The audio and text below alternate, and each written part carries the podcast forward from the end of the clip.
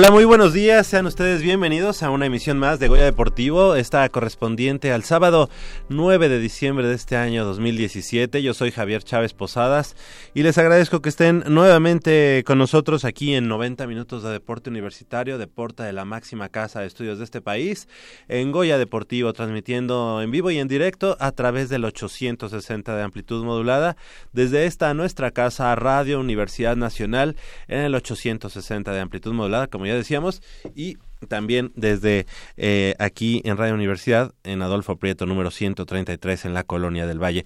Del otro lado del micrófono, eh, nuestro amigo Gerardo Zurrosa, que está em, pues de regreso aquí con, con la nave deportiva, que vas a estar esta semana y la siguiente Perfecto, Gerardo, pues bienvenido, bienvenido y gracias por estar operándonos aquí en Goya Deportivo. También eh, nuestro productor Armando Islas Valderas, eh, le damos la bienvenida y bueno, pues los invitamos a que nos llamen al 55 36 89 89 con cuatro líneas a su disposición, así como la sin costo 01800 505 2688. En unos minutos más estaremos pues ya con todos nuestros invitados de esta mañana, de esta de este día y bueno, pues al final eh, estaremos también platicando del todo lo que ha acontecido durante esta semana en el deporte universitario, deporte como ya les decíamos de la máxima casa de estudios de este país y los invitamos a que nos sigan a través de las redes sociales en facebook.com diagonal Goya Deportivo. También nos pueden seguir a través de www.radiounam.unam.mx y en el Twitter es arroba Goya Deportivo también está a su disposición. Y si les parece, iniciamos, iniciamos con la información del mundo deportivo de la Universidad Nacional y es que Gustavo Sánchez Martínez está de vuelta y en el Mundial para, de, para Natación México 2017 nadó como, como los grandes en la historia de este deporte la joven figura de la natación universitaria lo hizo de nuevo y tras una brillante actuación en los 200, 200 metros libres se colgó la medalla dorada al cuello como en los mejores tiempos de nuestro buen amigo Gustavo Sánchez Martínez.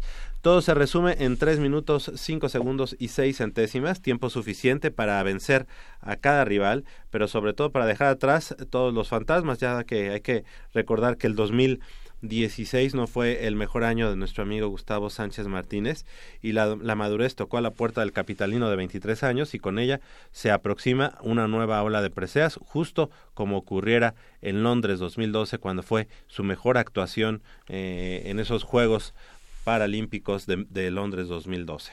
No había mejor escenario para retomar la cima que fue la alberca olímpica Francisco Márquez y que es un recinto histórico con casi 50 años de vida y que alberga la máxima justa de la especialidad y en ella pues ya eh, ahí fue donde Gustavo Sánchez Martínez tuvo esta gran gran actuación y bueno pues eh, cerró su último día de competencias en el mundial de paranatación con una plata eh, más en el de 150 metros combinado, que fue dorso, pecho y libre, con un tiempo de 2 minutos 46 segundos y 90 centésimas para nuestro amigo Gustavo. Le mandamos un saludo y la verdad es que eh, nos da mucho gusto que esté de regreso en, en, el, en el mundo de la paranatación de la natación y bueno pues obviamente que, que, esté dando estos este tipo de resultados.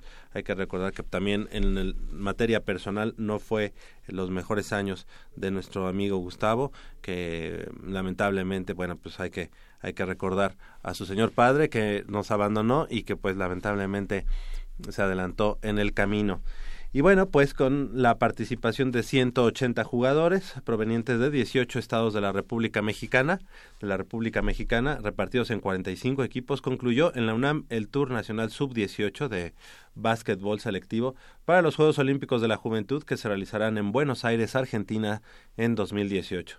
El certamen fue organizado por la Dirección General del Deporte Universitario a través de la Asociación de Baloncesto de la UNAM y tuvo el aval de la Asociación Deportiva Mexicana de Básquetbol, así como del Consejo Nacional para el Desarrollo del Deporte de la Educación Media Superior, el CONADEMS, y durante dos días los equipos participantes de ambas ramas compitieron en las canchas de básquetbol ubicadas en las cercanías del frontón cerrado de Ciudad Universitaria, así como de la Facultad de Ciencias, en busca de quedarse con el primer sitio, pero sobre todo demostrar sus habilidades y ser preseleccionados nacionales. Por lo que respecta a la rama varonil, la representación de Aguascalientes se llevó el sitio de honor al derrotar 16-14 a Michoacán, en tanto que Sonora hizo lo propio en la femenil, luego de vencer también a Aguascalientes 18-17. Los equipos de la UNAM se ubicaron en cuarto y quinto sitio, femenil y varonil respectivamente, y los alumnos Ángel Ricardo Báez Morales, Oscar Pichardo Altamira, Bruno eh, Lorenzana Becerril y Joaquín Vázquez Contreras fueron preseleccionados junto con su entrenador, quien es Armando eh, Casolis León y participarán en cuatro concentraciones con la selección nacional de esta disciplina, donde buscarán un lugar en el combinado mexicano. Vamos a hacer una breve pausa aquí en Goya Deportivo y regresamos precisamente con los eh, chicos que estuvieron allá en, en, esta, en este certamen de 3x3 como ya decíamos, avalado por la Asociación de Baloncesto de la Universidad Nacional, pero eso será al regresar de, de este corte que tenemos cuando son las 8 de la mañana con 8 minutos aquí en Goya Deportivo, Radio Universidad Nacional.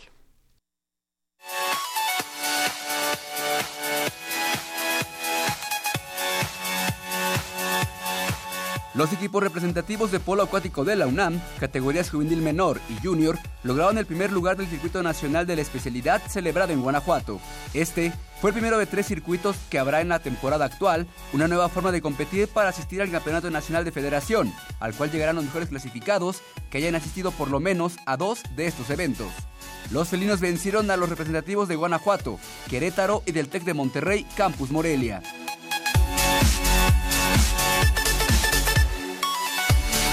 Con la participación de más de 40 competidores, repartidos en nueve equipos de la Ciudad de México y del interior de la República, se llevó a cabo el primer torneo de imitación de luchas asociadas Saprian Petrov Doichev en las instalaciones de la Preparatoria 3, escuela que finalmente ganó el certamen. La competencia sirvió como homenaje al entrenador universitario de dicha disciplina, quien falleció en julio pasado y cuyo legado en el ámbito deportivo de la Universidad Nacional comprende 21 campeonatos nacionales de primera fuerza, así como un par de Olimpiadas nacionales. En total, sus discípulos se adjudicaron 325 medallas de oro, 238 de plata y 193 de bronce. El acto inaugural estuvo presidido por Maximiliano Aguilar, director de deporte representativo de la Dirección General del Deporte Universitario, Javier Vázquez, presidente de la Asociación de Luchas Asociadas de la UNAM, así como el embajador de Bulgaria en México, Valentín Modev, y el titular de la Federación de Medallistas de Luchas Asociadas, Guillermo Díaz.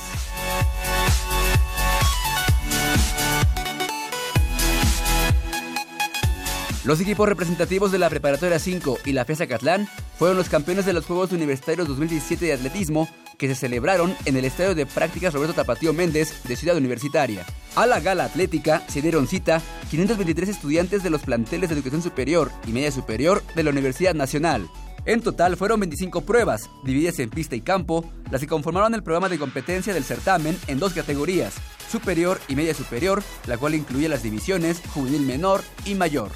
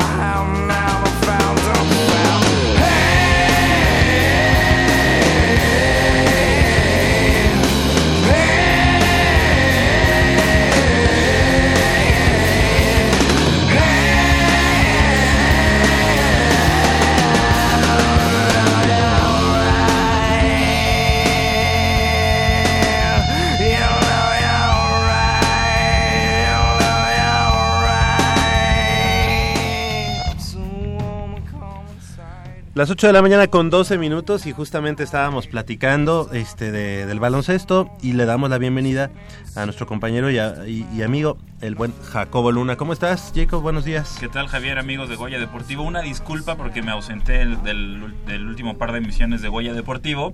El fin de semana me tocó cubrir la Fórmula E eh, en Hong Kong, las primeras dos carreras de la Fórmula E, entonces pues, salí del trabajo viernes y sábado 3, 3 y media de la mañana y ya me fue prácticamente imposible. Oye, pues te hubieran mandado a Hong Kong. Sí, hubiera estado perfecto, pero pues lo tuve que hacer desde acá, estar al pendiente de la carrera, de los pilotos, de estrategia, quién chocaba, este, qué pasaba. Accidentadas ambas carreras, pero bastante buenas, bastante, bastante interesante la categoría. Viene a México el 3 de marzo de 2018 en el Autódromo Hermanos Rodríguez. Es muy diferente a la Fórmula 1, pero, pero también e, es algo que divierte. Eh, eh, puede parecer como carreras de, autos de juguete, pero de verdad está, está interesante cómo es, cómo cambia la estrategia completamente a lo que conocemos de un Fórmula 1. O... sea, motor y chasis son totalmente diferentes. Eh, sí. Sí, pero, pero una, una categoría del automovilismo bastante interesante. Que, que ahí les pasamos el dato, se las recomendamos. Y la va eh, la transmite Fox Sports, este, tiene toda la temporada. ¿Y dónde, dónde, lo podemos leer? Ya sabemos que, el buen Jacob está allá en Fox este, Sports, pero ¿dónde te podemos ahí ubicar? Ahí em, ustedes se, meten a la página de foxsports.com.mx en la sección de columnistas. Ahí, van a aparecer este, todas las columnas que se escriben. Ahí hay un apartado con las personas que escriben las columnas, me buscan le dan clic y ahí, y ahí van ahí van a ver todo lo que lo que he escrito. Mucho énfasis también pues por supuesto en nuestros Pumas. Sí. Y, pues sí. Perfecto pues enhorabuena. Y ahí ya podemos eh, leer y seguir al buen Jacobo Luna en foxsports.com MX. Y bueno, ya platicábamos hace un momento, antes de salir a pausa, de la participación de 180 jugadores que provenían de 18 estados de la República, repartidos en 45 equipos y que concluyó, eh, en este caso, la UNAM en el, el Tour Nacional Sub-18 de Básquetbol Selectivo para los Juegos Olímpicos de la Juventud, que se van a realizar en Buenos Aires, Argentina, en el 2018. Y este certamen, pues que estuvo avalado por la Dirección General del Deporte eh, universitario, así como la Asociación Deportiva Mexicana de Básquetbol y el CONADEMS. Y precisamente para hablar de, esto, del, Tour de baloncesto, Nacional de Baloncesto 3x3, eh, les damos la bienvenida al equipo universitario, al equipo que estuvo representando a la Universidad Nacional y en esta mañana nos acompaña el coach, el entrenador en jefe, Armando Casolis León. Muy buenos días. Eh, coach, ¿cómo estamos? Y felicidades, ¿cómo, cómo les fue? Pues antes que nada, buenos días y muchas gracias por la invitación. Eh, pues nosotros eh, agradecidos y satisfechos con el trabajo de los chicos, ¿no? Seguro. Y ahorita para que nos platique cómo estuvo ese eh, el torneo, a quién se enfrentaron y cuáles fueron los, digamos, los frutos de, ese de ese certamen. También están con nosotros Ángel Ricardo Báez Morales, también que nos que se presenten y que nos digan de qué juegan y, y estudiantes de qué escuela son, por favor. Ángel Ricardo. Este, yo, este, bueno, buenos días, gracias por la invitación. Este, yo soy Ricardo Baez, este, normalmente juego de votador o número uno. Yo soy proveniente de la Escuela Nacional Preparatoria Plantel 1, Cabina Barreda, y estudio en quinto. Perfecto. Eh, muy, bienvenido, bienvenido Ángel. Y también está con nosotros Oscar Pichardo Altamira, igual la presentación. Muy buenos días, Oscar. Hola, muy buenos días. Soy Oscar Pichardo, vengo del Colegio de Ciencias y Humanidades Plantel Vallejo, estoy cursando el tercer semestre. Normalmente juego de votador o de número 2. Perfecto. Pues bueno, obviamente ya se presentó Ángel, que viene de la Prepa 1, les mandamos un saludo a la Prepa 1, pero bueno, Oscar Pichardo es estudiante del CCH Vallejo y pues tiene el poder. La verdad es que tiene el poder. es del CCH Vallejo y bueno, ese CCH es único en esta en, la Universidad Nacional. Ya sabrán dónde estudié el bachillerato. También está con nosotros Bruno Joshua Lorenzana Becerril. Muy buenos días, Bruno, ¿cómo estás? Hola, muy buenos días. Estoy bien, la verdad. Yo soy Bruno Lorenzana. Normalmente juego de tres o de ala y estudio en el Colegio de Ciencias y Humanidades Plantel Sur. Plantel Sur. Ese es bonito, pero no es como CCH Vallejo. no es cierto. No, claro que sí, les mandamos un saludo a todos los amigos del CCH Sur también. Y eh, también está con nosotros Joaquín Vázquez Contreras. Muy buenos días, Joaquín. Gracias por estar con nosotros. Buenos días. Eh, yo estoy en el Instituto de Nación de México. Es incorporada a la UNAM, está afiliada. Y normalmente juego de poste o de número 5. Muy bien. Coach, ¿cuáles fueron los dividendos de esta de esta de este certamen y a quiénes se tuvieron que enfrentar para, para llegar a estos sitios que ya platicábamos hace un momento? Pues el rival más complicado fue Michoacán. Sí. Finalmente y pues se nos fue ahí el pase al, a la final, ¿no? Digo, nosotros satisfechos con el trabajo de los chicos. Han hecho, bueno, tuvieron un excelente desempeño eh, verdaderamente la competencia fue, fue complicada y desgraciadamente, bueno, pues un, tiro de, de, último momento nos dejó fuera de, la fase final. Pero bueno, pues estuvimos, estuvieron los chicos allí en la pelea y pues enhorabuena para ellos, es el, el fruto de su esfuerzo. Claro, ¿cuánto tiempo trabajando previo a, a, este certamen? Bueno, nosotros llevamos ya con estos chicos, eh, estamos en el segundo ciclo, el segundo año de trabajo. Y cabe mencionar que, bueno, ellos forman parte del equipo representativo de la UNAM en la categoría de 5 por 5, ¿no? Que es el básquet tradicional. Y decidimos conformar este representativo dentro de los mismos integrantes del, de la selección para que tuvieran la, la oportunidad de tener un, el equipo más competitivo, ¿no? Formamos de hecho dos equipos, pero eh, estratégicamente nosotros planteamos que, los dos equipos fueran competitivos, pero sí darle un poquito más de énfasis, considerando que pues tenían las posibilidades de, de, llegar, ¿no? Y afortunadamente, aunque no fue en, en el plano de los finalistas, pero bueno, bien, los chicos cumplieron bien, ¿no? Y ahora pues esperar este proceso. Eh, eh, coach, y de, todos los jugadores, ¿cuántos ya eh, practicaban el básquetbol? ¿Cuántos eran novatos, por así decirlo? ¿Y a cuántos les tuvo que enseñar pues a jugar esta modalidad de 3x3? Porque pues es muy diferente al, al básquetbol 5 contra 5. sí, como, comentas, es, es diferente la, el, el, juego del 3x3 en relación al 5x5. Estuvieron trabajando cerca de tres semanas ya en la modalidad del 3x3 aunque habría que, y yo quisiera hacer aquí una acotación en torno a los chicos, porque, como bien dices, nosotros eh, les seguimos dando las herramientas para que ellos puedan seguir mejorando, pero también es justo reconocer el trabajo eh, con el que los chicos llegan, ¿no? En el caso de algunos, como en el caso de Bruno, como en el caso de Oscar y el caso de Ricardo, que pues ya vienen con un proceso de formación. Algunos, como el caso de Oscar, que viene eh, apoyado por, por, su papá, porque su papá también es coach. El, paso de, el caso de Bruno, que también su papá es coach. Y Ricardo, que pues crecieron juntos, ¿no? Estuvieron trabajando juntos en ese proceso. Y el que tenemos como en calidad de novato, pues es Joaquín. Aunque Joaquín es, es, un chico muy talentoso. Es un chico muy talentoso que aprende muy rápido, un poco geniudo, pero, pero muy buen chico, ¿no? Y pues estamos en el inter del proceso de formación de los chicos. Nosotros eh, estamos dando el inicio para darle continuidad y que lleguen los chicos al equipo de Liga Mayor. Claro. Este, bueno, Ricardo, platícanos un poco la diferencia eh, de jugar en el 5 por bueno, 5 contra 5 el tradicional baloncesto y que además lo hacen en duela, ¿no? Eh, el 5 por 5 y en este caso el 3 por 3. Pues sí se nota mucho el cambio, porque normalmente en el, en el básquetbol tradicional se buscaba mucho, mucho orden en la ofensiva.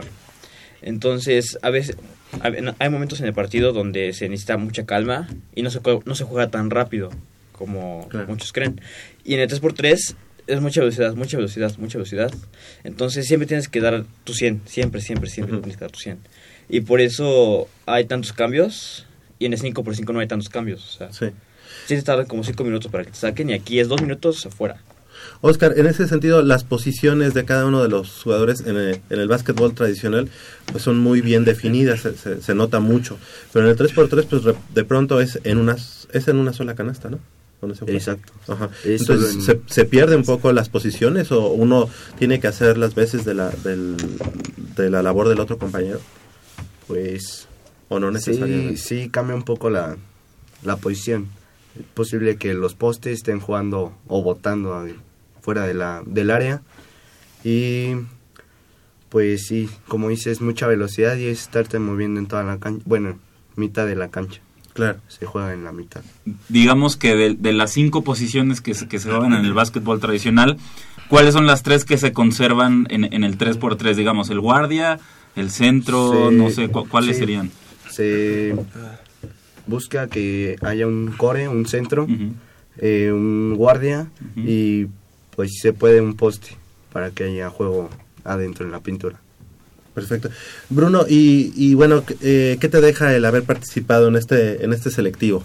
Una buena experiencia, la verdad, porque como vienen equipos de diferentes estados, es más nivel, donde tienes que dar más de tu 100, o sea, jugar con más intensidad, ser más veloz, más rápido, hacer más cosas de las que estás acostumbrado a hacer. Y eso nos ayuda a crecer como jugadores, tanto como personas.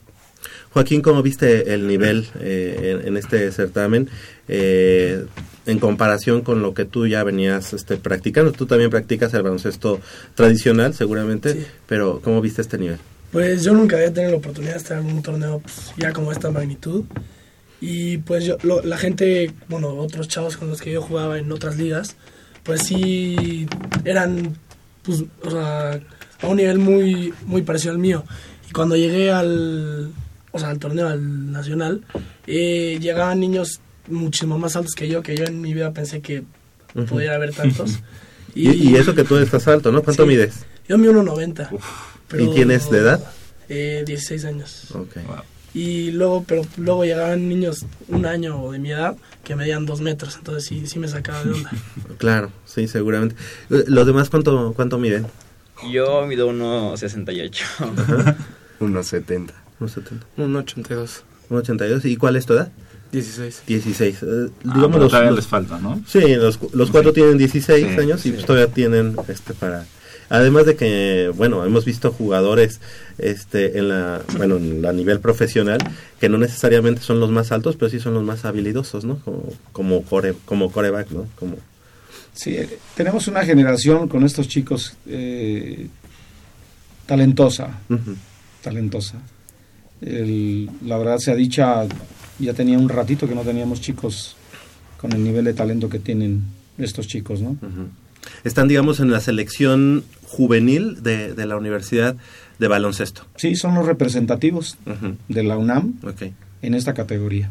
¿Y qué vio, perdón, qué vio en ellos, qué vio en ellos para, para seleccionarlos del equipo, este, del equipo eh, representativo? Pues buscamos que haya un equilibrio entre, entre el, el grupo que se estaba conformando, ¿no? Eh, necesitábamos un jugador que pudiera darnos la posibilidad del rebote, ¿sí? Para poder jugar eh, en el interior, alguien que pudiera tener eh, la posibilidad de darle orden al juego y fluidez, y un jugador más que, que pues es la posición que, que le toca jugar a Bruno, porque la posición de uno la rotan o la rotan entre Oscar y Ricardo. Eh, y, y como bien dice Joaquín pues le tocó la posición de, del grande aunque no es grande sí porque cuando le toca jugar con, con otros equipos como el representativo de Jalisco pues los, los tres chicos estaban arriba del 1.90 y como que se sienten enanos no de por sí pero sí, eh, buscamos el, el- tratamos de, de ubicar lo mejor que tenemos dentro del representativo. Correcto. Digo, son 18 chicos y de esos 18 chicos creíamos, o sea, pensamos que estos eran los más indicados para conformar este representativo. Perfecto. Coach eh, mencionó a- hace unos momentos que eh, el partido contra Michoacán que perdieron les costó estar en, en- entre los pasar a los encuentros finales.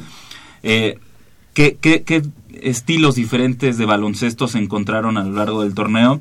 Y, y- y mi pregunta principal es si cambia mucho eh, la manera de jugar, por ejemplo, de los equipos del norte de la República, Eh, más grandes, no sé, tal vez más físicos, con una- alguna técnica diferente. ¿Qué, es- qué se encontró eh, por- en ese aspecto? Yo creo que la diferencia más marcada es el físico. El biotipo o el prototipo del jugador de básquet, pues tiene sus características, ¿no? Los chicos han suplido bien con el talento que tienen. pero la- yo creo que la diferencia más marcada es, el, es la talla física, la talla física y la fuerza, ¿no? El, el biotipo del jugador de básquet a nivel nacional pues debe oscilar para un guardia entre el 1.80 1.85 y para los postes pues arriba de 2 metros. Y aquí pues nuestros nuestros guardias miden alrededor del 1.70 y nuestro jugador más grande que no es la posición que debiera jugar pero tenemos que ocuparlo porque no tenemos este jugadores más altos pues es Joaquín con 1.90 ¿no? y Bruno que está en la media de, de lo que sería un alero ¿no? en el promedio del no sé hasta de un guardia de 1.80 1.85 ¿no? Seguro. Y bueno, en este caso, el eh, eh, eh, caso concreto, valga la redundancia, de Joaquín Vázquez, que mm, es parte del sistema incorporado de la UNAM, puede participar, digamos, en el equipo de básquetbol tradicional y posteriormente, no sé si llegara la- el momento de ser de ser elegible para ser un, eh, de- para representar a la universidad en Universidad Nacional. Sí, eh, mira, fi- finalmente ese es el objetivo que nosotros eh, nos, nos marcamos con los chicos que no son de, que no están incorporados a la UNAM. Eh, tenemos el caso de dos chicos ahora que están estudiando secundaria. Por la edad pueden jugar. Y digo, el objetivo también, el, el nuestro, como el de ellos y el de sus papás, pues es de que hagan el examen para ingresar a la UNAM y puedan este, ser parte de, de los equipos representativos y llegar a Liga Mayor.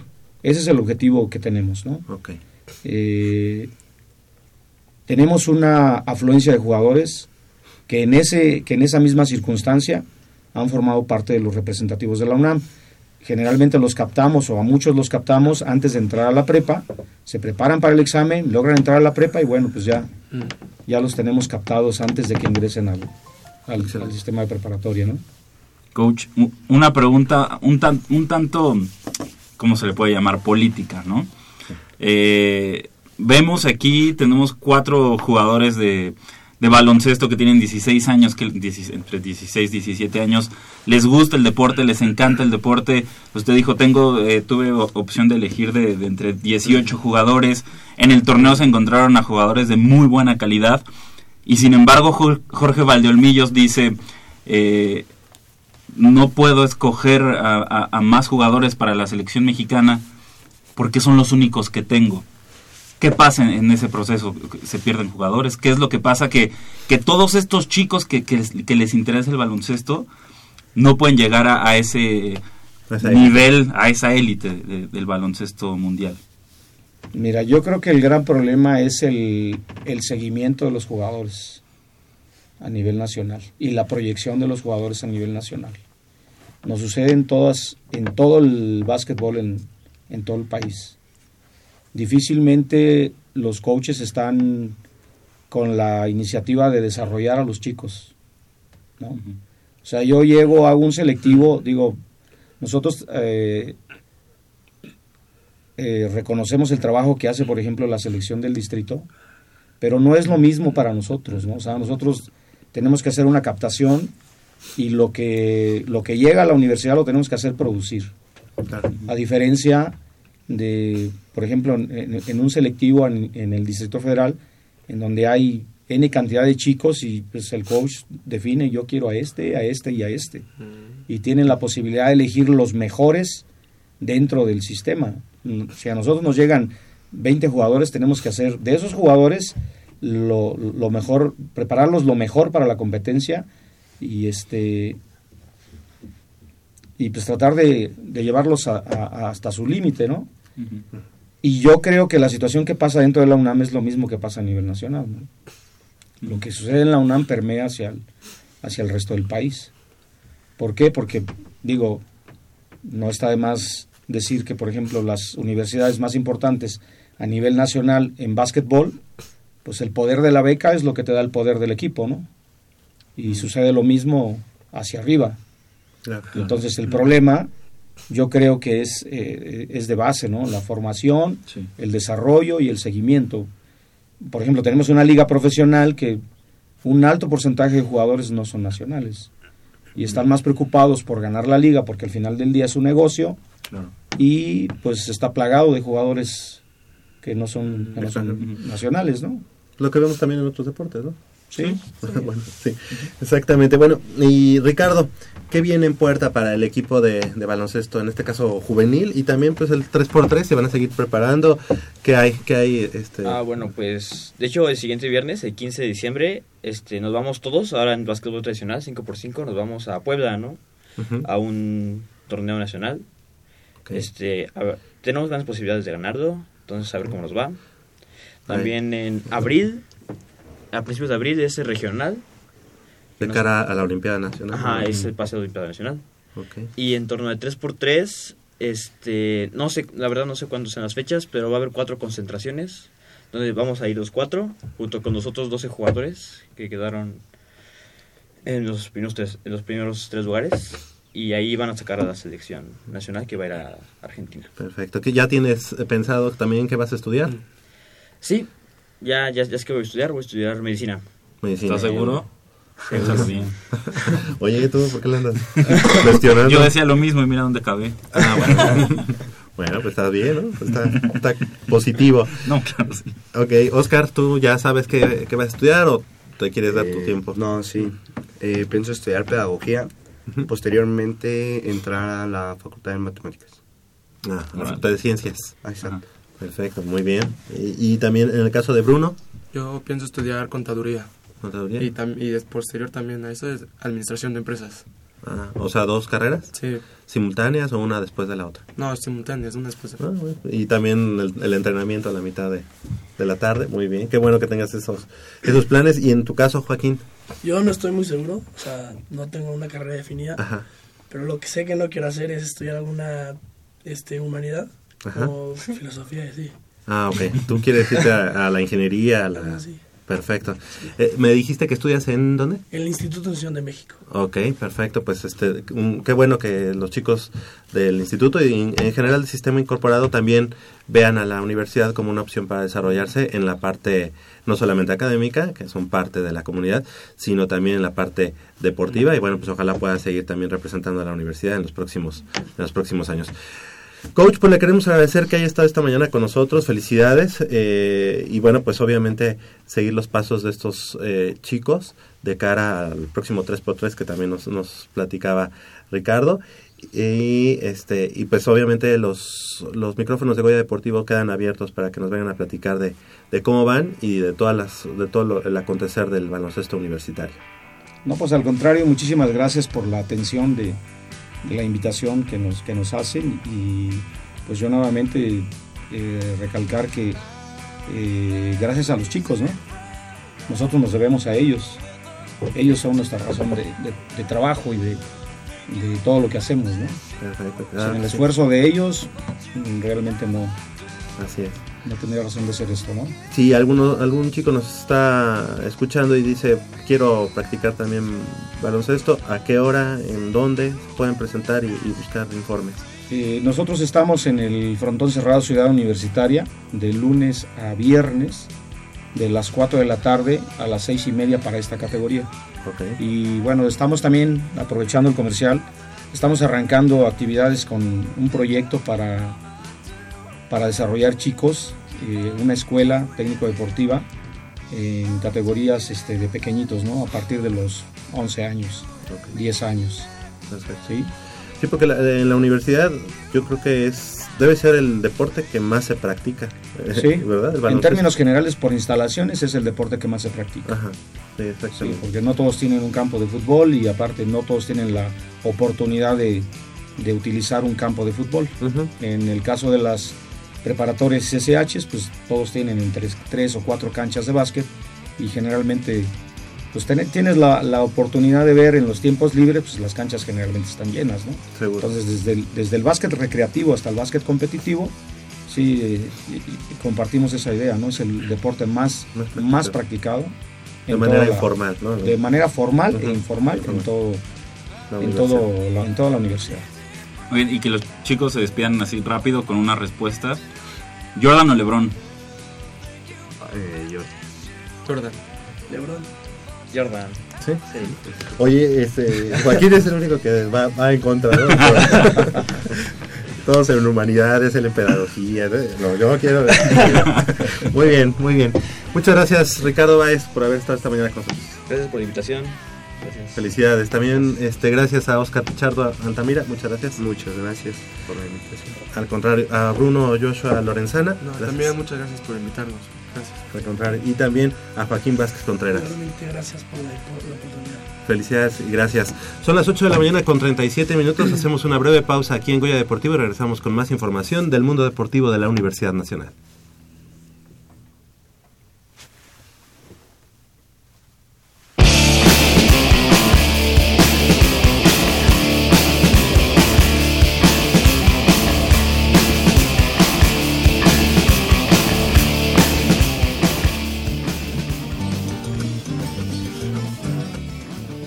...1927... La literatura celebra el nacimiento de uno de los escritores más grandes de todos los tiempos. La historia comenzaba a escribirse a través de las letras mágicas de Gabriel García Márquez. Los 100 años de Macondo sueñan, sueñan en el aire.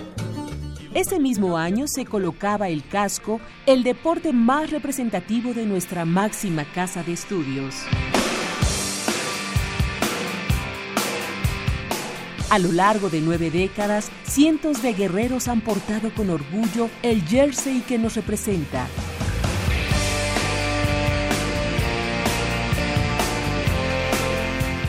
Y es que toda leyenda tiene un comienzo.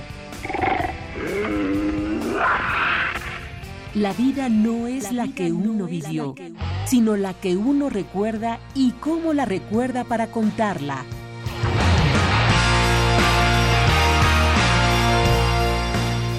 ...2017... ...90 años del fútbol americano en la UNAM. Goya Deportivo... ...la voz del deporte universitario.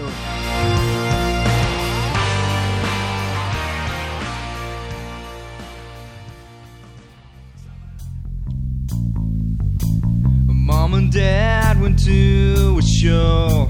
They dropped me off at Grandpa Joe's. I kicked and screamed, so please no. Grandma, take me home. Grandma, take me home.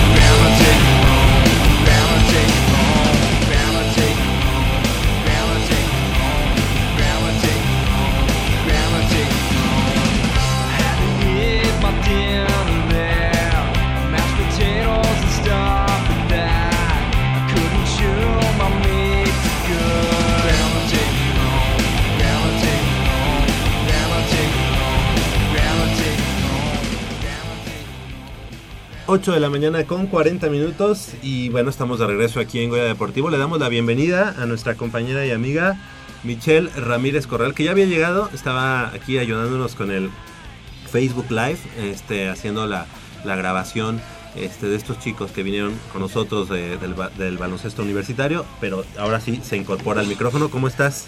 Muy buenos días, Javier. Muy buenos días, Jacob. Buenos días. Patito. Muy buenos días a todo nuestro auditorio también, porque este, pues son es un día muy frío. Sí, ¿Por qué no? Levántense de su cama. Ah, ya es hora de hacer ejercicio. Ah, este, no, estoy muy contenta de estar aquí de nuevo con ustedes. Y este, pues sí, am, ayudar a lo que se pueda aquí para que también, si ustedes no nos pueden escuchar por radio, háganlo por Facebook Live. Eh, las entrevistas se ponen buenas, la gente que viene acá para que la conozcan. Entonces, Sí, porque luego te imaginas cómo será eh, el chavo de 1.90, ¿no? Sí. Con 16 años y mide 1.90. No, aquí 1.90 con 16 años es Sí. impresionante. Que, Oye, pues que les están dando de comer, ¿no? Sí.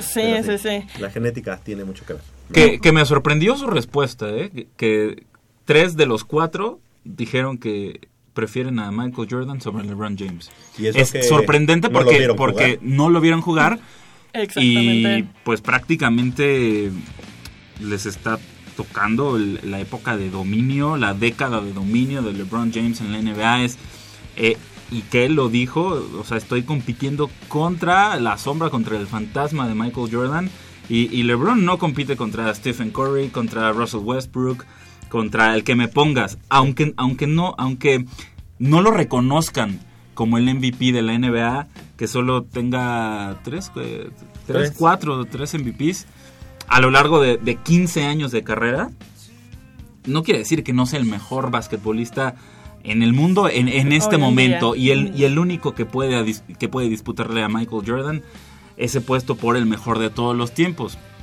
No sabemos cómo va a acabar. Ahorita pues sí está este el, el- la- ¿Gap? sí, e- exacto, el- e- ese ¿Rango? hueco es sí, muy grande porque pues, LeBron nada más tiene tres títulos, Jordan tiene todavía más anillos, entonces Pero es que además este Jordan, a Jordan le tocó eh, jugar con una playa de, de jugadores increíbles. Increíble, ¿no? sí, claro. Larry Bird. Scottie Pippen. O sea, todo, todo su, sí. su, su equipo. Magic es que Johnson. muy bien. Sí, bueno, Magic estaba en otro equipo, ¿verdad? Pero, Pero, pero bueno, sí, o sea, época, cuando sí. hicieron el Dream Team para Barcelona Sí, 92, claro. imagínate. Sí, sí, sí. Patrick Ewing también estaba. Sí. Estaba. Ya, ya en ese Dream Team de. Estaba Larry Bird. Sí, para Barcelona Yo creo que ya, 92. pa- sí. ya saliendo, ¿no? De- ya estaba bastante grande. Pero además, yo creo que también el tiempo, ya cuando se retire el LeBron, eh, que espero que falte todavía algunos años, este, el tiempo será el que decida, ¿no? De alguna manera, además de que son dos baloncestos diferentes. El que, Sí, el que también. le tocó a También, las épocas Jordan. cambian y los ritmos cambian. Pero aunque. Michael Jordan fue Pero- pero- espectacular. Sí, el balón parecía una extensión de él.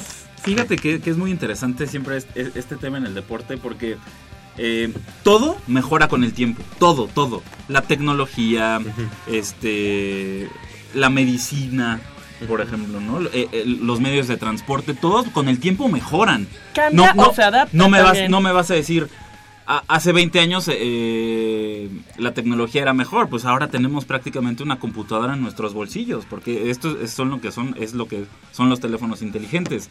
La medicina, por ejemplo, hace 20 años tal vez no se había descubierto la vacuna contra X enfermedad, que ahora la tenemos, por ejemplo.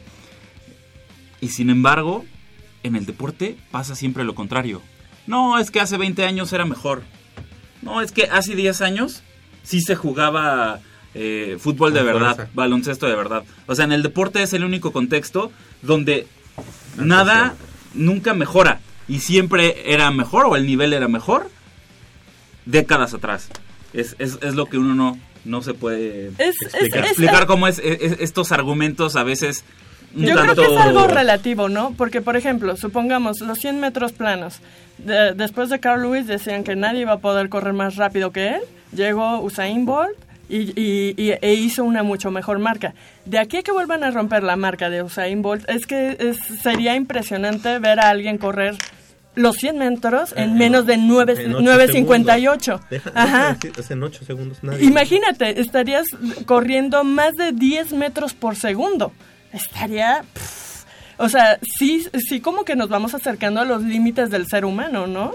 En, muchos aspectos. Entonces, a lo mejor también por eso creen que, eh, cre- o creemos que, que, tiempos pasados la barrera, fueron... la barrera de los 10 segundos, de los 100 metros planos, era casi inimaginable que alguien los bajara.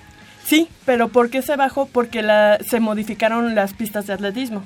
Antes se corría en arcilla, ahora se, se corre en pistas sintéticas. Entonces sí cambian las condiciones y sí te vas adaptando Entonces, al- para entonces que quizá en un tiempo el resultado sea diferente. sea diferente porque Claro. entonces a lo mejor van a decir pero es que antes se corría y el viento este influía o X, Sí, ¿no? sí, o sí, influye. los- el, el tipo de spikes que ahora utilizamos son Claro. diferentes qué sé yo, ¿no? Bueno, pero por ejemplo, quita- haciendo un lado a Carl Lewis y Usain Bolt, por ejemplo, tú toma el, el segundo mejor después de Carl Lewis en su época y Ben toma Johnson. Ben Johnson. y, y toma y toma a un Wade Van Niekerk, no sé, enfréntalos. La ventaja es, por supuesto, para el de, para el de la época actual, Actual. por el entrenamiento, por, Por la por la alimentación. alimentación, por muchos factores que, de- que de- en definitiva tienen que tienen que afectar. No, no me puedes decir ahora, no, no, no, es que, este, Es que to- todo eso no cuenta. Los dos tendrían que estar en las mismas condiciones para saber realmente quién sería el Bueno, mejor. pero eh, y te voy a decir una cosa, el ¿cómo se dice? El soma- som- Somatotipo, sí. somatotipo de, de él, del corredor de 100 metros de, ese, de esa época, del 80, 84, Ujú. este, era completamente otro al actual de 100 metros. Y es la misma prueba, ¿no? O sea, y eso que estamos hablando de que Ben Johnson, por ejemplo, era una mole, era súper fuerte. Y Carl Lewis, si era, más bien, era hacia delgado, ¿no? Más fino, sí. Más fino, más, este, digamos, sí. Más corrioso. Más corrioso, esa era la palabra que estaba buscando en mi archivo. Era más corrioso. Y actualmente, pues sí son fuertes, pero son, o sea, demasiado atléticos. O sea, sí, los de 100 metros, pues tú dices... También hay una diferencia muy marcada entre, por ejemplo, Carl Lewis y, y Usain. El hecho de que eh, Usain es Tiene más las alto. más al- sí, más largas. Entonces, la zancada, cada una de sus arcadas abarca más distancia en menos tiempo. Ahora, acuérdate, hay, hay que decir algo. Si, al, si algo o un pero tiene Usain Bolt, es la salida. Sí. Porque es lenta. Ahora imagínate si llega alguien que tenga el físico de Usain, pero con una muy buena técnica al momento de salir, pues entonces a lo mejor sí podemos pensar en que baje al 9. punto- ¡Ay! Mira, al 9 flat. Explosividad se llama, 9 explosividad. Yo no sé. Y reacción, velocidad de reacción. Pero estoy convencido de que vamos a ver a Usain Bolt en Tokio 2020. Yo también, yo Porque también. no existe manera en el mundo que el mejor de la historia de los 100 metros Se haya planos retirado. se haya retirado Sí, sí, claro. como lo hizo en ese campeonato mundial. Sí, sí, sí, Sí, de acuerdo. eh, oye, y regresando un poquito, ya para concluir también. Sí. ese tipo de comparaciones, este, es como todas las comparaciones, pues son chocosas, ¿no? De alguna manera como que no, Sí. no caben, porque a mí me gustaría ver este, a Joe Montana con las líneas de que hay actualmente. ¡Wow! Son líneas diferentes Sí. las que se enfrentaban. Sí, sí, sí. Este, Eh, o sea, eh, eh, la disputa entre Joe Montana y Tom Brady, discúlpame, pero ya, ya quedó sepultada hace... Sí. Mira, bueno, no, no sé si hace mucho tiempo, pero desde febrero de 2017 no existe más, ¿eh? sí, ¿no? O sea, yo Pero entiendo- lo que es un hecho es que cada uno de ellos hizo lo mejor con las condiciones que tenía en su momento. A- a lo- pero a lo que vamos es, ¿esas condiciones realmente fueron este, desventajosas para alguien? O sea, eh, llega el momento en el que sí tienes que ponerlos sobre una mesa y comparar quién, quién fue mejor, aunque, aunque la comparación sea injusta. Pero es que sigue siendo relativa. No, digo, sí. o sea, porque yo, por ejemplo, yo te diría, el mejor pasador de la historia para mí Dan Marino. ha sido Dan Marino. Pero Dan Marino no tuvo a los mejores receptores, aunque tenía una, unos muy buenos receptores, pero no tuvo a los mejores. No tuvo a un Jerry Rice, por ejemplo, en esa misma época, ¿no? Entonces, bueno, quién sabe, qué sé yo. Ahora, como, como mariscal de campo ya integral, pues sí, obviamente, este Joe Montana le dio la vuelta a Dan Marino. Y eso quedó de manifiesto en aquel Super Bowl de 1984. Eh, en el partido de la NFL en México, que, que tuve la oportunidad de cubrir, terminó el partido y bajé a la conferencia de prensa. Eh, estaba hablando Devin McCourty, que es safety de los Patriots. Y cuando llegó Tom Brady, eh, no, no sé si es porque realmente soy fan, pero, pero Devin McCourty, por ejemplo, el safety, habló, todavía seguía con el uniforme.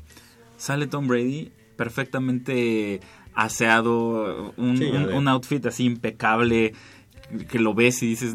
O sea, lo querías O besar, sea, ¿no? es... es eh, que, que dices, ¿cómo es posible que, que exista alguien así, no? O sea, prácticamente perfecto, perfecto que parecía un muñeco, que dices... ¿Y, y los 40 años, crees que se le notan? Para nada, o sea, parece... Sí, está, está íntegro. Sí, o sea, que- y que él dice, quiero jugar hasta que tenga 45 años, pues es probable que lo logre. Sí, lo va a lograr. O sea, los 40 Porque años... además es muy profesional en, su, en su vida personal y este y se cuida mucho. Entonces, pues claro, o sea, si al día de hoy es el campeón, ¿no? Y, No, y y- y- cinco años, claro. Lidera la. NFL en, en yardas, en pases de anotación.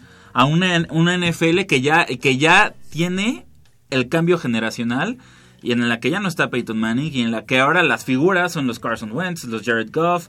eh, Es el, eh, además es el mariscal de campo este clásico.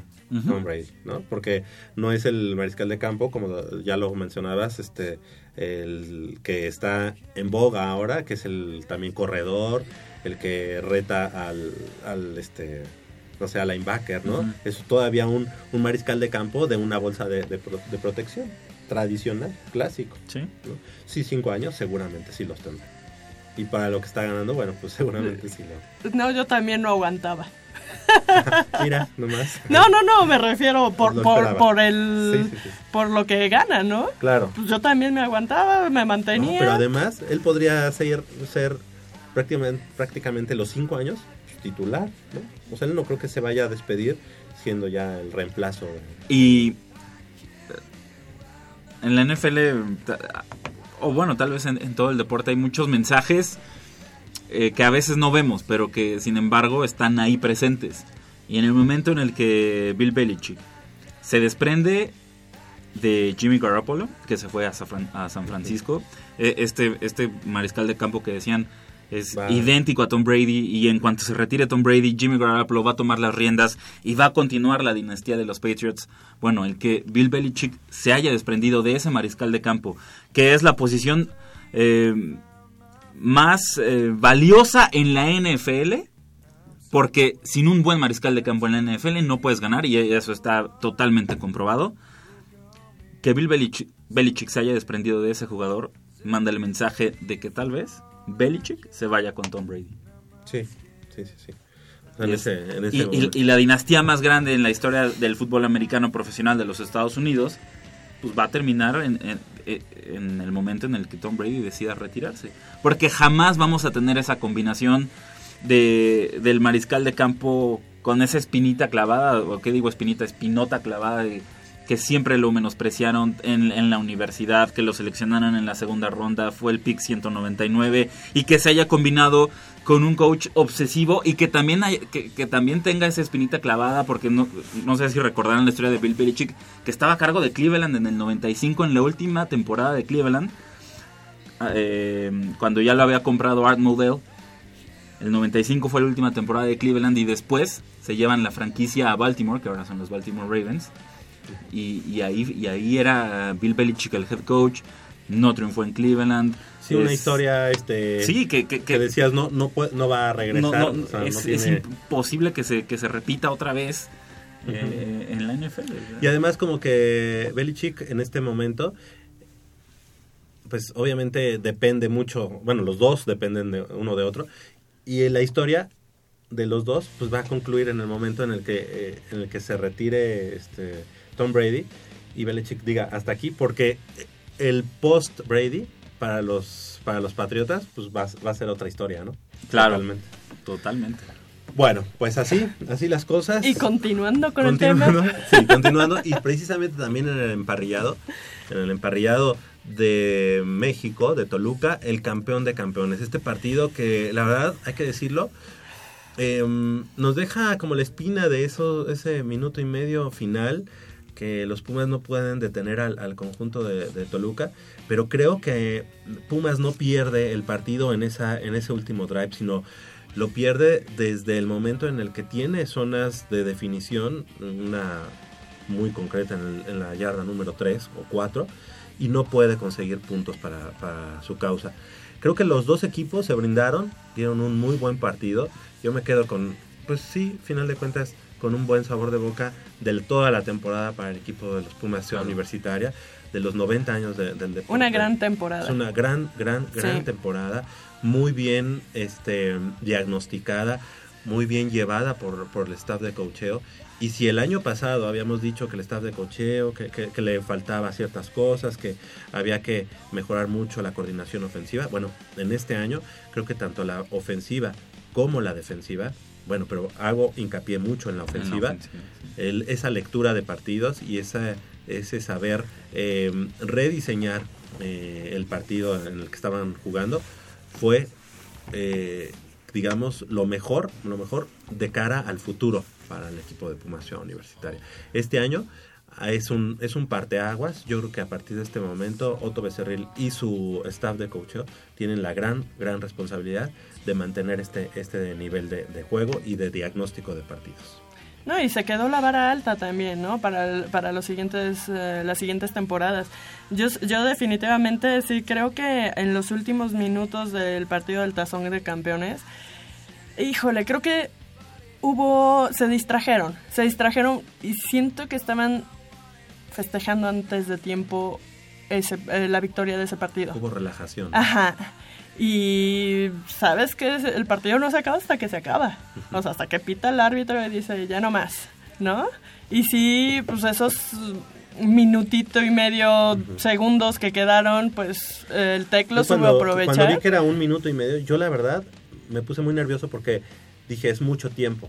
O sea, es mucho Sí. tiempo y yo, yo sí... Yo veía que, que le iban a poner el, el balón al pateador que no le que, que necesitaba los seis puntos obviamente pero que sí iban a llegar a, a la zona de definición. O sea yo no lo veía tan tan ganado. Y precisamente coincido con lo que dices Mitch porque en las tomas yo yo lo vi en casa pero en las tomas se veía a la gente ya festejando y a los mismos chavos ya así como que gracias Sí. el, este jugador el, el liniero que es el que que logra la, con- la conversión de dos puntos A para- este Francisco Espinosa. Exacto, este ya festejando de una manera así como que pues somos los dueños. Y yo decía, pues falta mucho tiempo, un Sí. minu- minuto y medio Sí. en el fútbol americano es mucho tiempo Sí. o muy poco tiempo según Según, coacheo, claro. ¿no? Y Según- según quien tenga el balón también, Sí, ¿no? Y, y- y aparte creo que fueron tres pases largos y Toluca ya estaba en zona roja. Sí, exactamente. O sea, se la aventaron rapidísimo. Yo, en la, en la ofensiva que, que hizo llegar a Pumas para la anotación y para la conversión, yo siento que se la aventaron muy rápido. Yo siento que debieron haber agotado un poco más el tiempo en esa serie. No sé, a lo mejor No, no, es soy... que no. Ahí, ahí no puedes tú jugar con el tiempo porque no tienes tú la, la ventaja. Tú tienes que ir a anotar y Bueno, después de sí. anotar ya la Ya, responsabilidad ya, es de la ya, sí, defensiva. Sí, sí, oh, de acuerdo, de acuerdo. no- Pero es que como sí apresuraron mucho esa serie ofensiva y llegaron y anotaron, hicieron Claro, su conversión sí. y después les quedó tiempo para que ellos respondieran. Todavía. Sí. Entonces sí estuvo... ¡Uy! ¡Ay, Dios! con, ese- con esa pequeña espina de, de no haber redondeado, pero bueno, eh, la, la verdad es que la, la temporada 2017 para la historia del fútbol americano en la UNAM queda brillante, este solamente ese pequeño detalle, esa pequeña situación. Y por no un haber- punto. Sí, y porque, Un y porque punto. Toluca no era no, es- no, no fue mejor equipo que tú. No. O sea, en, en ningún Pero- momento del partido mostró así como un dominio total, que, que, que Sí, no. dijeras Pumas está avasallado y no sabe qué hacer. Yo siento está que- completamente rebasado. No, o Y sea, peor- realmente el campeón de ONEFA le plantó un muy buen partido al campeón Sí. de Conadey. Sí. Pero con una paridad que tal vez no se había visto en mucho tiempo. O sea, que, que, que realmente dices, son dos equipos con una con maneras de trabajar completamente diferentes porque que esas maneras de trabajar fueron las que provocaron esa división eh, entre eh, la, la formación de Conadey, pues, cuando se separan todas estas escuelas. Y, y dices, tienen estas maneras diferentes de trabajar y ¿qué fue? ¿10 años después? No, Die- 10 años después es, es- este encontronazo, este eh, esta manera de trabajar pues no se refleja en, en el terreno de juego o sea no, no es que no es que Toluca haya haya dominado completamente con esos grandes jugadores que pudo Sí, este eh, ¿Sabes? Yo lo que me- siento, meter a su, creo- a su programa Creo que la, la, República, pues, no. la oportunidad de Pumas en este 2017 de redondear un año y de además dejar en claro a Conadey esta situación, este era, era clara, era muy clara, o sea, y las cosas se habían puesto pues como como en, charola de plata, ¿no? O sea, digo, no es por hacer menos al conjunto de, de Tec Toluca, pero yo creo que Pumas, si se enfrentara a Tec Toluca cinco veces, le gana cuatro y le gana y 3 pierde de esta. 5 Sí, exacto. o sea Pero, pero, también siento que ese equipo menospreciado como el Tec Toluca, también en eso jugó su final contra, el- contra los aztecas de la Universidad de las Américas Sí. y ganó. Entonces como que las cosas estaban para Pumas pues, puestísimas. Si el próximo año, que esperemos que Pumas este, logre el bicampeonato, logra y que llegar al campeón de campeones, no va a ser contra el Tec Toluca, yo creo. No, no, definitivamente. Ajá. Y va a ser un partido más difícil. Sí. ¿verdad? Sí. Pero serán unos mejores Pumas y un mejor Sinodal también de, de, de Conadep, sin menospreciar obviamente el Tectón. pero que pero que pero que este partido pues te, te da las tablas para decir pues mejores que nosotros no, no, sí. son con un, con un nivel completamente diferente o, o- o con fundamentos de fútbol americano completamente diferentes, no, tal vez talla, pues igual, ¿no? Pero sabes que les puedes competir. Como que era... No, el- pero ni la talla, ¿eh? Porque yo viéndolos en el campo, pues estaban al... pero yo creo que era el momento así como que de dar ese do de pecho de, de Pumas y decir, soy el campeón de campeones, nivel nacional, este soy el mejor de México. Y entonces ahora sí, 2010, 10 2018, vénganos a ver, ahora sí, vente UDLA, vente Tec de Monterrey. Pero al perder, esa situación también en lo mental, así, sigue siendo como un, un paradigma, ¿no? El hecho de, de, de no ser el, el mejor, entre comillas, el mejor a nivel nacional, de no haber eso se lo hubieras podido cantar al, a la UDLA, al TEC de Monterrey y todo eso. Y el próximo año empiezas de cero. De, de hecho, yo escuché de varios jugadores que ellos querían enfrentar a la UDLAP. Sí, no, claro. a, no a Borregos Claro, Toluca. sí. ¿Por qué? Porque, y varios lo decían, para los ser el mejor tuvieron- hay que ganarle al mejor. Y porque a la UDLAT los tuvieron en... en Exactamente, también, ¿no? series extras y Sí, pues, sí, ajá. Y yo, yo siento, espero que nadie se equivoque con lo, digo, nadie se enoje con lo que voy a decir, pero yo siento que ese partido lo perdieron los Pumas, no lo ganaron los Borregos. Y te voy a decir dos jugadas que son clave, clave en, en ese partido. La primera, obviamente, el fumble en la, en la yarda número 3, Sí. por una mala cobertura de la, de la línea ofensiva, en el que le pegan a, a Daniel de Juanvels. Ahí hay que decirlo, Daniel de Juanvels no es el responsable de, de ese fumble, Sí, no. sino que lo dejan descubierto de ese lado. Además de que eh, Andrés Salgado se tropieza al momento de hacer su trayectoria y entonces Daniel de Juanvels tiene que guardarse el balón, esperar a que Andrés Salgado llegue a la zona donde tenía que estar el pase y en ese momento pues, es cuando le llegan, le- es el fumble. Esa es, ese es el- la primera clave. Y la segunda, el- yo creo que la, la jugada que, que pudo haber cambiado el, el destino es una jugada en la que dentro de su yarda 5, el Tec de Toluca, el Tec Toluca envía un pase y este el este Arzate, Arzate- Jerónimo. Jerónimo Arzate tiene todo para para incluso Interceptar. interceptarla y Ujú. dejar el, el- el balón en la yarda 5 o meterse incluso a la anotación. Si eso hubiera sucedido, ya sé que no hubiera, muchos No dicen que no existe. existe, pero sí existe, Sí. porque si hubiera pasado eso, Pumas, Pumas hubiera tenido otro marcador, ¿verdad? Pero bueno, pues así está, así las cosas, nos deja 16 puntos a 15 y para mí son los campeones de la UNEFA y son Claro. los campeones nacionales, así que Pumas y Universitarias lo mejor. Tenemos eh, algunos algunas reacciones de- del partido, vamos a escucharlo y regresamos con más. Venga. No solo es la última jugada, ¿no? O sea, creo que eso es algo que tenemos que, que- que- que entender. Un conjunto de errores que tenemos que trabajar. No siempre el equipo que comete eh, menos errores es el equipo que va a salir victorioso. Los errores son parte del juego, ¿no? Hay que jugarlo para, para estar ahí. Nuestro objetivo y nuestro negocio es estar lo más cerca de la perfección.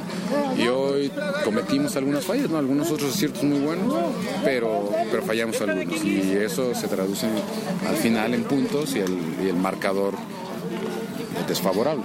No, pues a la afición muchas gracias, ¿no? Muchas gracias por, por confiar en este equipo, por apoyarnos todo el año.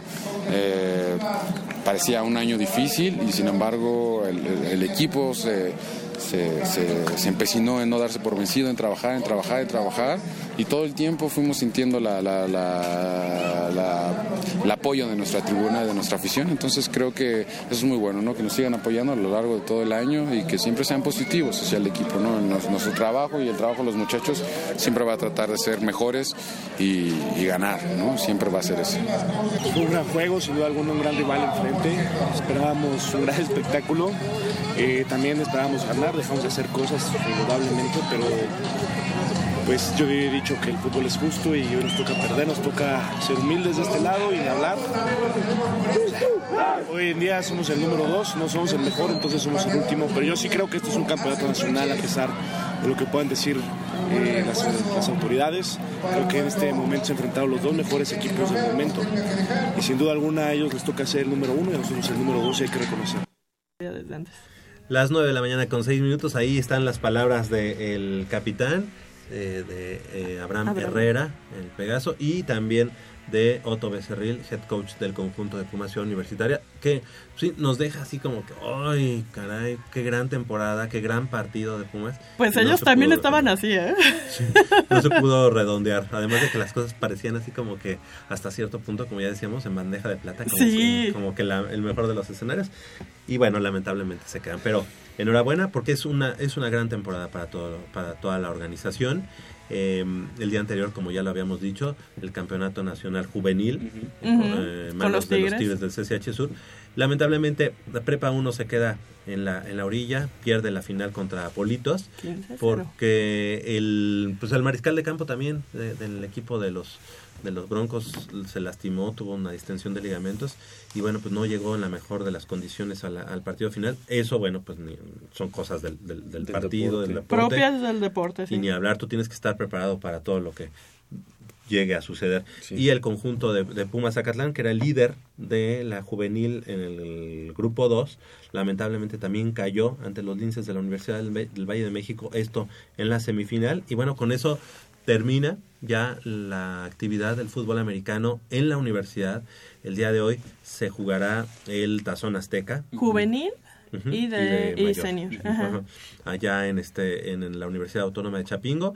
Y bueno pues esperemos que les vaya muy bien a la selección nacional en este caso en esta edición del Tazón Azteca. Como decías en la categoría juvenil y en la categoría senior así serán las cosas. Y bueno también para platicar sobre eh, la celebración que hubo hace unos días allá en la FE Zacatlán y es que integrantes de la fraternidad de Osos Zacatlán festejaron los 30 años del título de fútbol americano que obtuvieron al derrotar 17 puntos a 10 a los Cóndores de la UNAM en el Estadio Olímpico Universitario en, aquel año 1987. El doctor Manuel Martínez Justo, director de la FE Zacatlán, felicitó al capitán Alejandro Román Kalish y los más de 50 exjugadores que asistieron a la sala eh, Puebla del Centro de Estudios Municipales y Metropolitanos de la FES Acatlán, quienes rememoraron el centro conseguido, como ya decíamos, en el año 1987 por ese aguerrido equi- equipo que catapultó a Acatlán al primer plano en el emparrillado estudiantil nacional.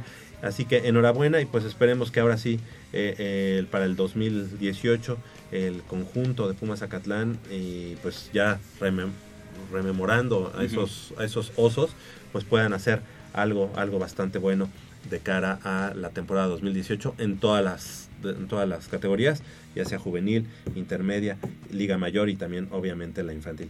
¿Cuáles son los jugadores de Pumas EU y Pumas Acatlán que están seleccionados para el Tazón Azteca de este 2017 y que se va a llevar a cabo, como ya decíamos, hoy en punto del mediodía allá en el Estadio José Palomo Ruiz Tapio de, de la Universidad Autónoma de Chapingo?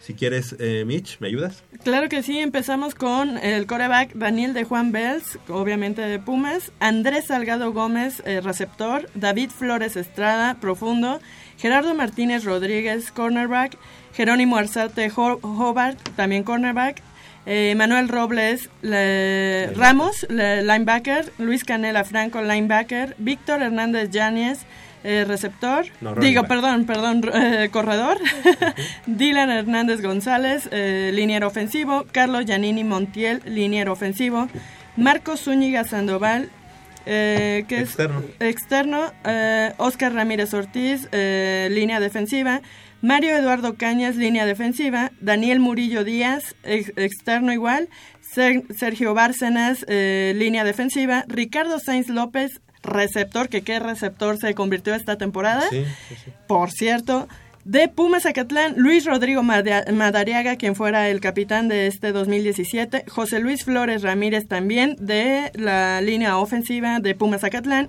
y Diego Sánchez Martínez, Que es externo también. externo de Pumas Zacatlán. Así es, pues así está, así están, son los jugadores que, est- que estarán representando a México por parte de la Universidad Nacional y también hay 17 jugadores de los campeones nacionales Tigres del CCH Sur que estarán bajo las órdenes del coach Julio Julio Nava, Nava, ¿verdad? ajá. Exactamente, así que les mandamos un saludo y bueno, esperemos que, que el día de hoy puedan vencer al conjunto que es norteamericano. Eh, Europe Euro. Warriors. Ah, ok, el europeo. Perfectamente, pues vamos a En hacer pun- eh, perdón, en punto de las 10 de la mañana. el de la juvenil. El de la juvenil. Perfecto. Vamos a hacer una breve pausa cuando son las 9 de la mañana con 11 minutos y, y regresamos para eh, indagar un poco del fútbol de estufa, de las posibilidades para armar unos mejores Pumas de cara al 2018.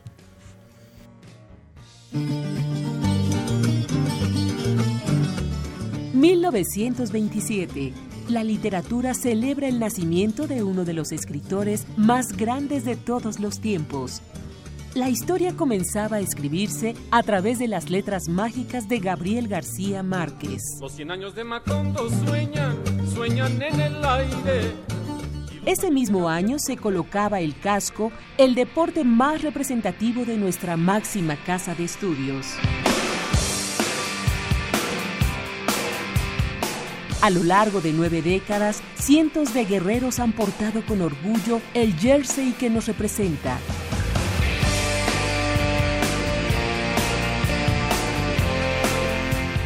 Y es que toda leyenda tiene un comienzo. La vida no es la, que uno vivió, sino la que uno recuerda y cómo la recuerda para contarla.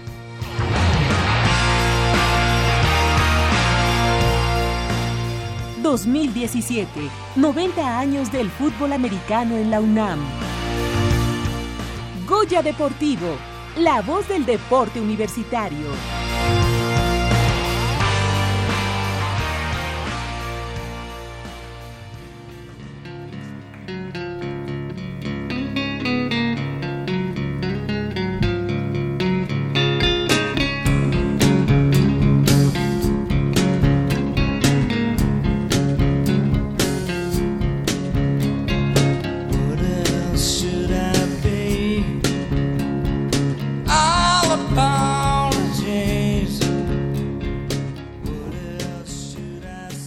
Mañana con 13 minutos, estamos de regreso y con los acordes de Nirvana, con Kurt Cobain ahí en las vocales, All con All Apologies, estamos de regreso y es que mm, Jacobo Luna, ¿cómo ves a estos Pumas?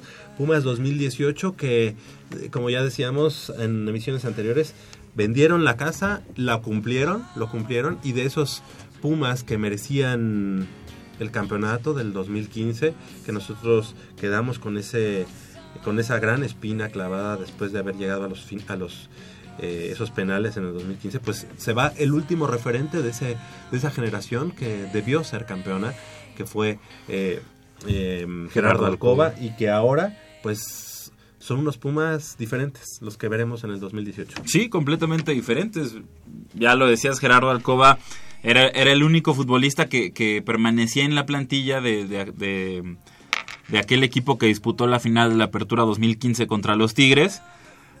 Eh, en este receso invernal, en, en, en este mitad de, de temporada, pues se concreta su venta a Pumas y termina así una era eh, del Club Universidad Nacional, en, en esa era en la que pudimos co- el- competir y, y sí, o sea, realmente dominar el fútbol mexicano, porque fue lo que hicieron esos Pumas, dominaron completamente, fueron líderes de, de- de- de aquel torneo. Y ya en la Fueron- época de las carteras. y ya en la época de las carteras, ya, ya con unos Tigres que ya habían reventado el mercado trayendo a André Pierre Guignac, eh, tenían en su momento un Joffre Guerrón en su, en su mejor versión, tenían a un Dam- Damián Álvarez, también habían pagado cerca de 10 millones de dólares por Jürgen Damm, es decir, ya, era- ya eran unos Tigres que ya habían reventado completamente el mercado y sin embargo esos Traían Pumas al mejor Joffre Guerrón de Sí, la claro. historia, ¿no? La mejor versión de Joffre Guerrón, que, que yo creo que ya el, el ecuatoriano ya jamás va a recuperar.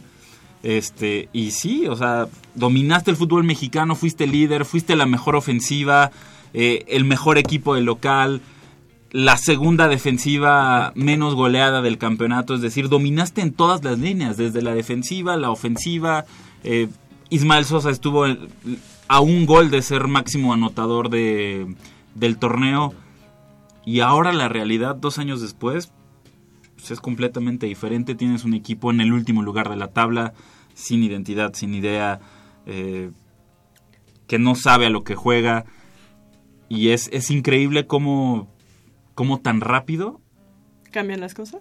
cambian las cosas, Porque pero cómo tan rápido le, eh, es...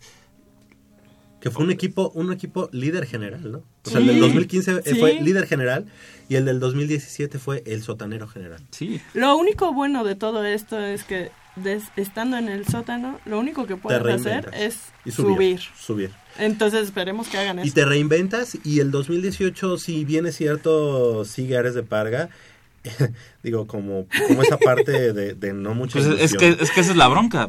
De no Sigue mucha Ares de Parga. Pero, o sea, pero que también él, ti- él tiene, sí o sí, Él también se tiene que reinventar. él tiene que sí o sí dar resultados. Y en ese caso, eh, están llegando a Pumas, pues algunas, eh, algunas caras nuevas. Y de eso quiero que nos platiques. Sí.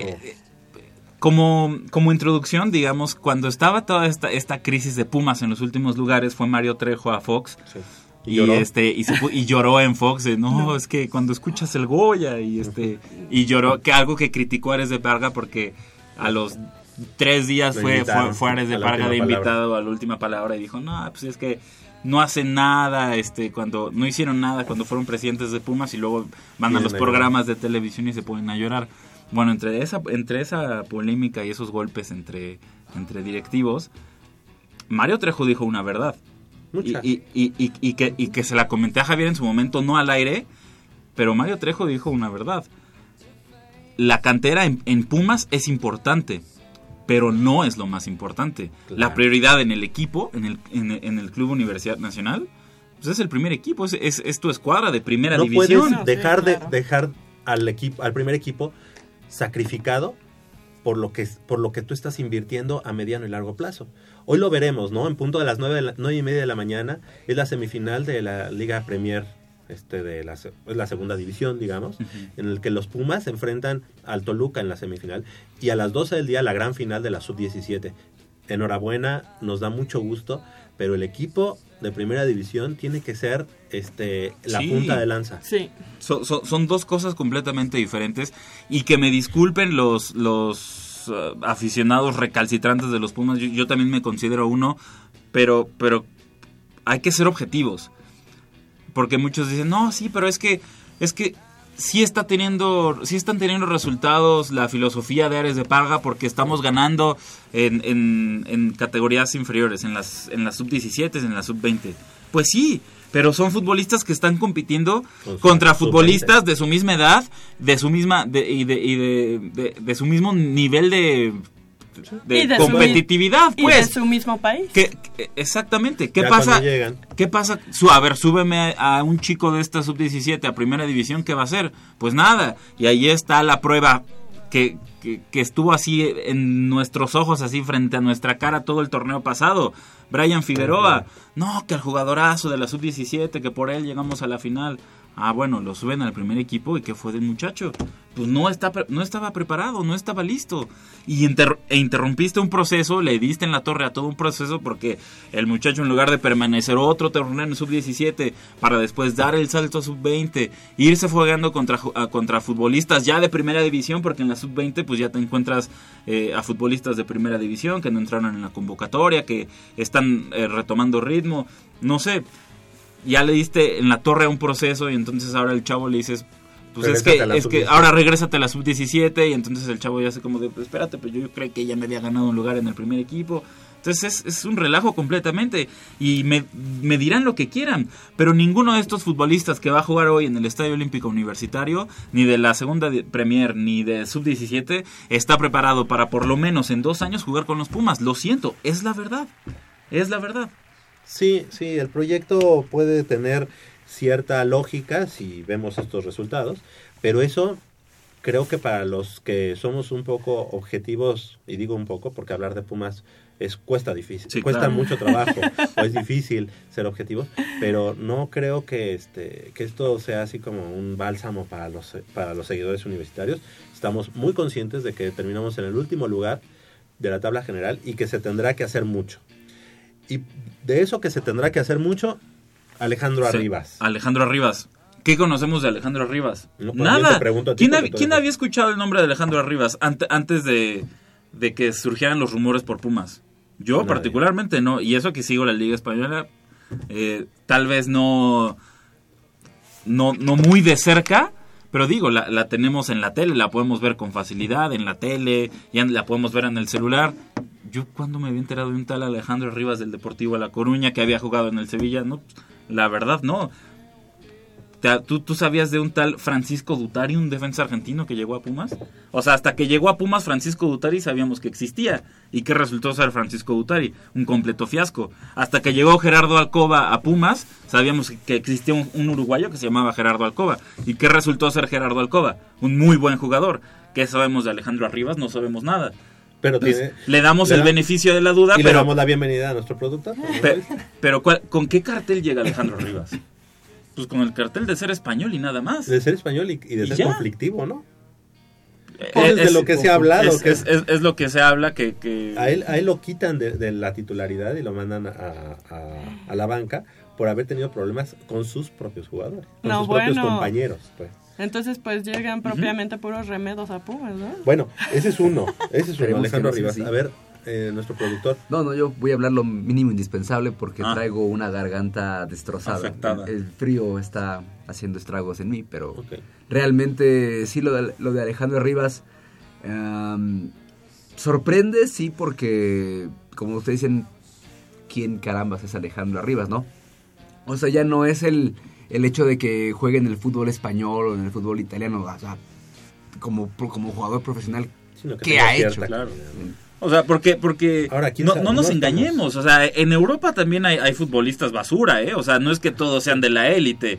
O sea, no es que digamos, ay, es que jugó en España y cubrió a Cristiano y a Luis Suárez. No, pues, discúlpame, pero también en España hay futbolistas basura que pues, no dan el ancho para competir en la élite. que también tienen Y- sus- a sus Van Ranking, ¿no? Exactamente. No, pues, la verdad no sé, no sé si a ese nivel, porque Van Ranking ya es... Es, Oye, Pero además, además, si te das cuenta, eh, el que venga del Deportivo La Coruña, pues tampoco es así como que, wow, ¿no? Pues que, que es, el Depor acaba ver. de ascender, ¿no? Acaba de ascender. Acaba de Sí, Asciende y ascender. desciende. Desciende siempre. Pero el Deportivo de La Coruña, si lo, si lo quisiéramos, digamos, tropicalizar en México, ¿qué equipo sería? Sería, perdón, productor, ¿sería el Veracruz? Pues, eh, o sea, sí un equipo con tradición, pero... Por eso, un, Sí, no, un- no, un no. Veracruz, La Coruña, que tiene su costa, Claro, claro. cálido, este... Pero que participa y nada más. Ajá. Porque no compite con los grandes, con, con un Real Madrid y un Barcelona. Porque no estamos Eh, también para, para un presupuesto de comprar un, un jugador así. Yo creo que algo tuvieron que haber visto, ¿no? Y no sé si Sergio Egea en su paso por España o algo así lo haya conocido y haya visto que es un gran defensa central y espero, espero que nos que nos demuestre, no que nos calle la boca porque estamos hablando sobre, sobre algo que, que no que ignoramos, eso es lo, lo- lo malo. Ahora, Juber Asprilla. Tiene desequilibrio, no tiene gol. La, el- la principal Ah, sí, crítica mucha a gente Asprilla es, no, pues que tiene cinco ocho, goles. ocho goles en cuatro años. ¿Ocho goles en cuatro años? 25 goles en cuatro años. No, Ah. en el 2010 él debutó, en el 2010, y tiene 25 goles del 2010 al 2017. Son pocos, pero no es un centro delantero. No, un centro delantero no es. Es un futbolista con desequilibrio, que se puede desempeñar por las bandas y que genera opciones de gol también. Si pudiéramos tropicalizarlo, ¿qué jugador sería aquí en, en México? Ese término está... La palabra de hoy es tropicalizar. Tropicalizar. Yo, por, Porque por ya ejemplo, van por su Darwin. Eso fue el cabeceo del diario Record en el momento en el que estaban hablando de Juber Asprilla, porque era muy parecido a, a Darwin, Quintero. sí, digamos prácticamente un, un Darwin Quintero, porque Darwin Quintero no es un futbolista que tenga mucho gol. No, no, no. Es un futbolista que se caracterice por anotar 5, 6, 7 goles Sí, cada no, no es torneo. Eh, es, es un, son futbolistas, eh, eh, haciendo esta comparación entre Darwin Quintero y Asprilla, le- que generan desequilibrio, generan rápidos. oportunidades de gol, ¿Le das- eh, le das llegan a línea de fondo. ¿La palomita? Pues O es, sea, que, es, que, es tampoco le puedo dar la palomita, pero tanto a Lluver Asprilla como a Alejandro Rivas les doy el beneficio de la duda. Pues, pues, no, no podemos decir, ah, son, son pobres. Pues no. O Se sea, no, no sabemos, no los conocemos. Lluver Asprilla creo que jamás había salido del fútbol colombiano. Alejandro Rivas llega nada más con el cartel de ser español.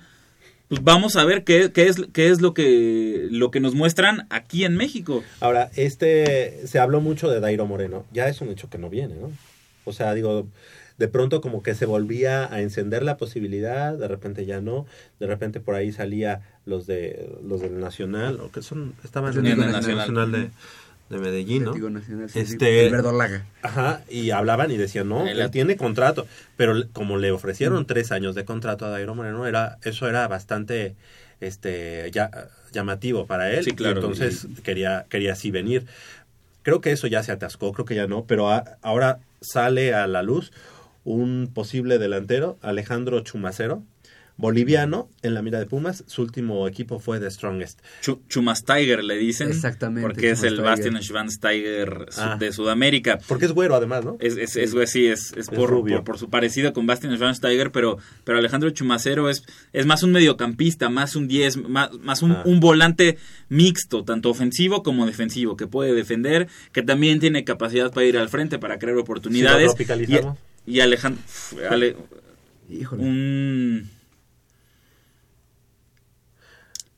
Pues es que, es que haz de cuenta que sería una combinación entre un Guido Rodríguez que, que, que, que- tiene que tiene Que tiene defensa. que, tiene defensa digo no no no a la par de, de, de ese gran futbolista de Tigres que ahora ya está en el Sevilla pero que es como un Guido Rodríguez con un Digamos como un... Daniel Ludueña no sé imagínate una combinación de ese estilo de, de un futbolista que, Que es capaz de, man- de manejar es- esos esos dos perfiles tanto destruir como, construir. Recordamos el último boliviano que, que trajo Pumas, ¿no? Botero. Joaquín, Joaquín Botero. Botero, que muchos criticaron. Que- que- que, por ejemplo- Pero que la verdad es que era, era un jugador que cumplía y que en Pumas pues fue importante. Digo, que llegó con etiqueta de goleador por Porque todo lo que hizo. él- Digo, porque, fue, fue, fue el, El el- máximo el goleador. futbolista que más goles metió a nivel mundial en 2000. Claro, claro. ¿Tres? ¿Cuatro? 2003, creo. O sea, nadie en el mundo había metido más goles Que- que, Joaquín Botero y, y con esa etiqueta llegó a Pumas, Ajá. de goleador. Obviamente De, no de era acuerdo goleador. como nos los vendieron, quedó a deber. Pero, pero- lo que hizo... Pero, pero tampoco digamos que... Pero que- fue un jugador cumplidor. Ajá, que, sí, claro. este, Sí queda, digamos, en la historia de Pumas. No es Claro, un, claro. No es un Sí, jugador y que, lo recordamos por, por formar parte de ese, de ese equipo del bicampeonato. Ahora Chumas Tiger ya no, re- ya no renovó con The Strongest, con el más fuerte de Bolivia. Entonces por ahí puede ser la, o la, la, la ventana para que llegue a Pumas. Le llaman el clásico paseño de La Paz eh, eh, al partido entre Bolívar y The Strongest. Jugó Chumacero ese partido. Al término del partido está circulando el video. Él dice, me no me quiero llamaste". ir, me voy afuera, me, me voy del fútbol boliviano. Él ya había jugado en, en Brasil, no le fue muy bien, eh, pero dice, me quiero ir. Es también, lo hago también un tanto por la familia. Dice, "Usted- espero que ustedes me entiendan. A lo, lo, lo que podemos... eh, Leer entre palabras. eh, Ajá, es, es que pues quiere una mejor calidad de vida para su familia, eh, su- sus hijos, eh, su hija. caer en Es- Pumas eh, y que lo sin mejor duda, para sin él. duda aquí México se lo puede proporcionar. Le dicen, ¿te gustan los Pumas? Y él dice, me gustan los Pumas, me gusta Bronco y todo lo demás. Bronco, supongo que el, el, el grupo. El ¿no? Entonces ahí hay un coqueteo de Alejandro Chumacero con los Pumas. De concretarse sería una opción ideal para Pumas, pero ojo, ya está ahí en esa posición Mauro Formica. Aunque no estamos en, en calidad de, de, de- de decir, ah, no, pues es que ya tenemos a Mauro Formica. No, no, no. Si, si se, si, se, con- si se logra lo de Alejandro Chumacero, bienvenido, porque este equipo necesita armarse y es algo que ya se dio cuenta Ares de Parga y por eso dijo, Y le tengo que a invertir. Pumas es a Lustiza, ¿no? a Lustiza. La negociación continúa, pero es Casi. prácticamente un hecho que el chavo Alustiza va a ser Y que yo desde hace mucho tiempo lo había 2017. pedido, ya lamentablemente llega a sus treinta y tantos años a Pumas, pero bueno, así las cosas. Gerardo, eh, Gerardo Zurrosa en la operación de los controles técnicos, así como Armando Islas Valderas en la producción, y de este lado del micrófono nos despedimos. Gracias Mitch. Gracias Ramírez. Javier, gracias a todo nuestro auditorio. Nos vemos el próximo sábado y recuerden, les mando un beso Puma. ¡Mua! Claro que sí, y Jacobo Luna, muchas gracias. Gracias y nos escuchamos el próximo sábado.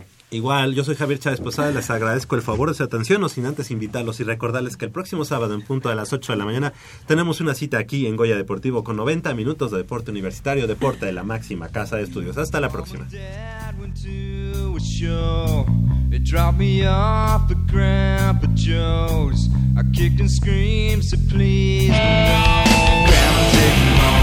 Grandma take me home. Grandma take me home. Grandma take me home.